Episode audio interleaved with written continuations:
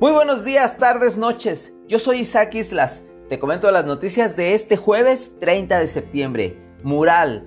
Fallan resultados de Guardia Nacional en Jalisco. Con 6.000 efectivos no ha sido factor para pacificar la entidad.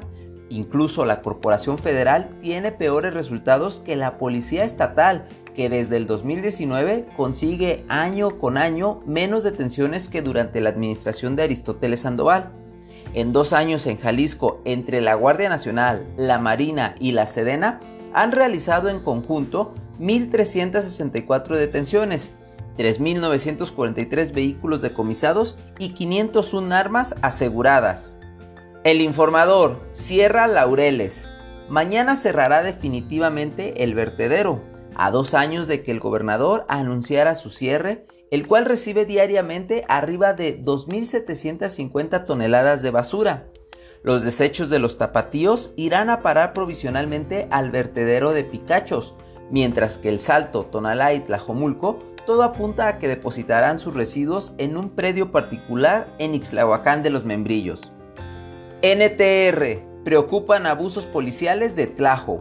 En lo que va del año, la Comisión Estatal de Derechos Humanos Jalisco ha emitido tres recomendaciones al Ayuntamiento de Tlajomulco de Zúñiga por abusos de sus agentes municipales, por lo que el ombudsman urge a una intervención muy particular. La última recomendación documenta violaciones a derechos humanos por parte de tres policías que propiciaron la muerte de una persona en junio del 2020.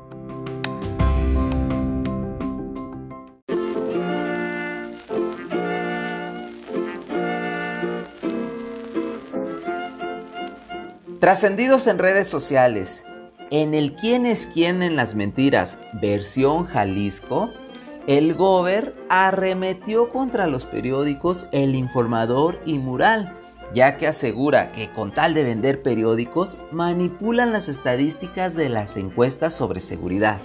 Asegura que en Jalisco vamos bien. Del otro periodiquito ya ni siquiera se acuerda. Relevos australianos. En una maratónica jornada, hoy antes del mediodía, las alcaldías de la zona metropolitana de Guadalajara entregarán la estafeta a los nuevos cabildos para iniciar así un nuevo periodo administrativo de pronóstico reservado que apunta a la sucesión del gobernador en el 2024. Hagan sus apuestas.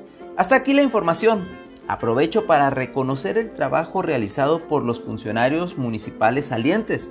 Bueno, malo o regular, sin lugar a dudas ha impactado en nuestro presente y aquí estamos transitando en este sinuoso camino llamado vida.